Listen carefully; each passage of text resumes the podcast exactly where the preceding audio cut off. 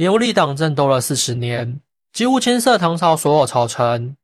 到底在争什么？朋党之争贯穿了整个唐朝中后期的历史，其中影响最深远的就是以牛僧孺为首和以李德裕为首的朝廷两大派系之间的内斗党争，取二人姓氏命名，史称牛李党争。这场派系斗争从酝酿到结束，长达四十余年，贯穿六朝，埋下了唐朝走向衰亡的祸根。自古朝廷官员之间的党派斗争层出不穷，不过一朝天子一朝臣。一般来说，这种朝廷党争只会持续在一朝天子在位期间。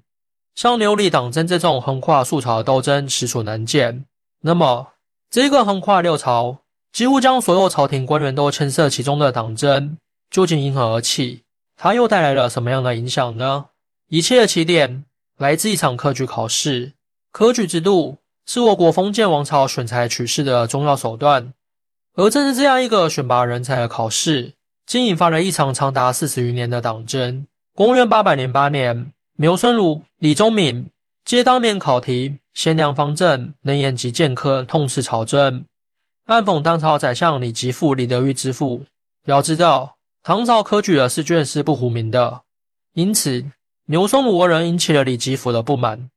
转头，李吉甫就栽赃二人考风不正，让唐宪宗不予任用二人。此消息一出，满朝哗然，很多大臣为牛僧孺、李宗闵弹冤叫屈，认为他们被李吉甫栽赃陷害。最终，迫于朝野压力，唐宪宗无奈将李吉甫贬为淮南节度使。牛李双方因此开始结怨。李吉甫虽然被贬，但朝中势力仍在，受其影响，牛僧孺、李宗闵多年来仕途受阻，直到李基甫在任上去世，才得以进入朝廷政治中心。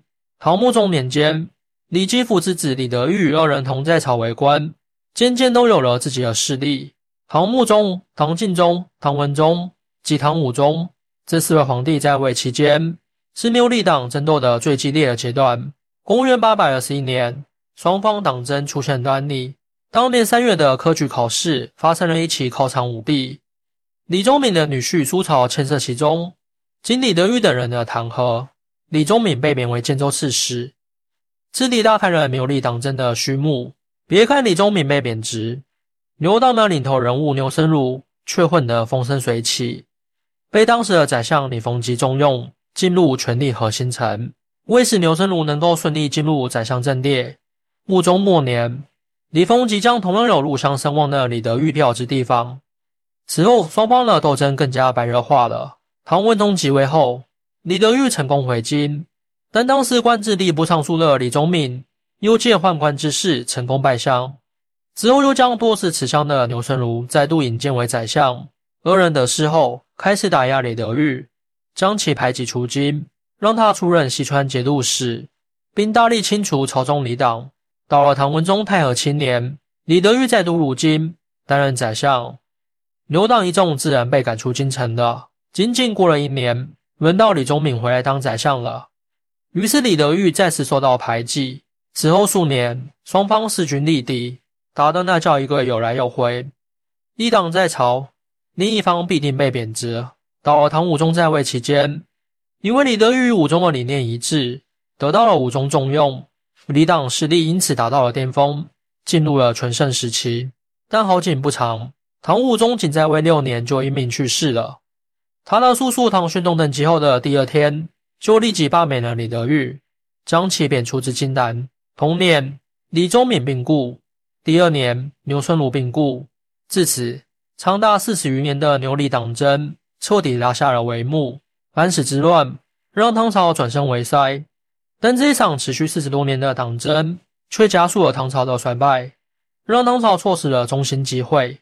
牛李党争有一种主流的说法是，他们其实是寒门与贵族之间的斗争。牛党代表了寒门利益，支持科举制度，因为科举考试是寒门子弟走上仕途的唯一选择；而李党代表了贵族利益，反对科举制度，依靠门荫入仕。牛党觉得李党不思进取，抠祖辈必应；李党则认为牛党只重文采，不熟悉官场的实际事务和为官之道。可以说，牛党代表革新派，李党代表保守派。所以说，双方之间的冲突在所难免。事实上，双方的利益冲突点不只是对待科举制度的态度不同，更多的是政见不合，尤其是在宦官专权和藩镇割据两大问题上有着巨大的分歧。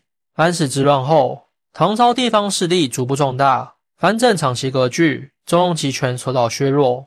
另外，自唐德宗设立宦官点兵制度开始，宦官拥有掌控中央禁军的权利，并以此为工具控制皇权。而受雍正革新的影响，在唐朝中后期，藩镇与宦官利益捆绑，几乎就是一条绳上的蚂蚱。面对藩镇割据，朝臣之间的政见大相径庭。以他们子弟为例代表的牛党，为求政治前程，基本上都会去攀附宦官，就会和宦官集团有利益勾结的藩镇集团走得更近一些。因此，牛党会主张迁就藩镇，反对以武力对抗藩镇。李党则坚持维护中央集权制度，主张主动削藩，坚决采用强硬手段来打击藩镇势力。此外，李德裕对宦官把权一事极为不满，认为他们权势过大，容易威胁皇权。因此，在武宗时期，他主张从宦官手中夺回军权，以求削减宦官权力。双方政见的不一致，让当时的唐朝基本上无法推行持续而有效的国策。最重要的一点是，牛李双方正在排除异己的时候，无所不用其极，几乎波及到所有的朝臣，导致朝廷人才流失严重，甚至有些人会将个人利益凌驾于国家利益之上。虽然这场旷日持久的党争最终在唐玄宗时期得以结束，但四十余年党争潜移默化的影响了唐朝的官僚阶级，大家都只关注自身的利益，加剧了当时的政治危机。此后，宦官和藩镇集团的势力日渐强大，唐王朝江河日下，渐渐走向了灭亡。欢迎大家一起来讨论，您的支持是我更新的动力。